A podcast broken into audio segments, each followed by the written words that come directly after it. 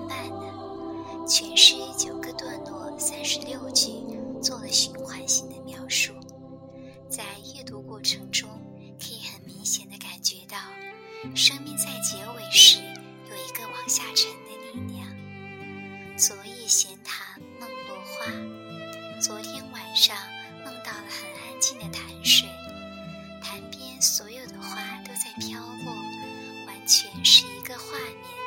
这大概是诗人对家乡的记忆，所以可怜春半不还家。这个时候，我们明白了诗人的愁，是因为春天快过完了，他还在回乡的路上。也引发了他对相思明月楼中楼上人的思念。江水流春去欲尽，在这里，诗人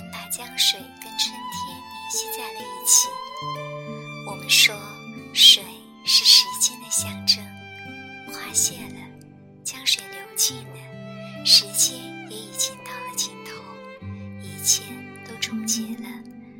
终结必定会引发感伤，所以江水流春去欲尽，江潭落月复西斜。江边的潭水上有一个月亮，这个月亮不是诗人现在看到的月亮，而是他梦里家乡安静的潭水上的从西边斜下去，黎明就要到来了。这首诗开始的时候是黄昏，月亮在升起。现在写到了黎明之前，月亮快要下去，太阳要起来了。其实只是从夜晚到入夜，再到黎明的一个过程。江潭落月复西斜，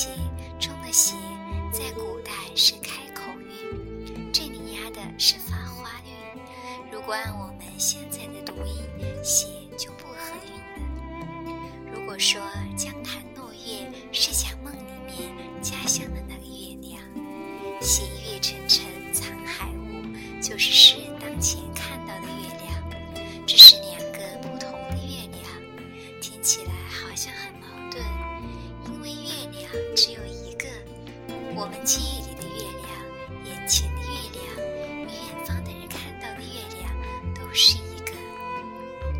诗人其实是将生命现象放到宇宙的共同意识当中，也让我们领会到，只有春、江、花、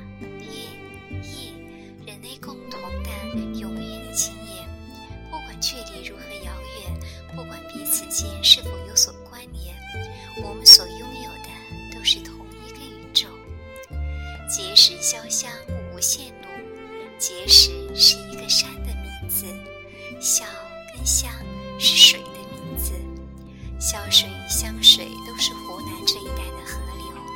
诗人说，在山中，在水上，有多少人正在行路回家？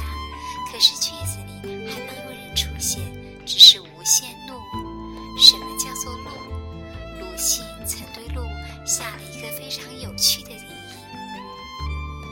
他说：“其实地上本没有路，走的人多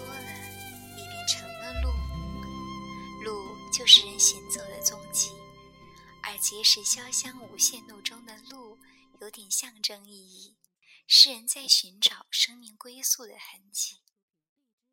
不知成夜几人归，不知道有多少人利用最后一点点月光，还在努力寻找回家的路。”这个“归”是双关语，因为前面是可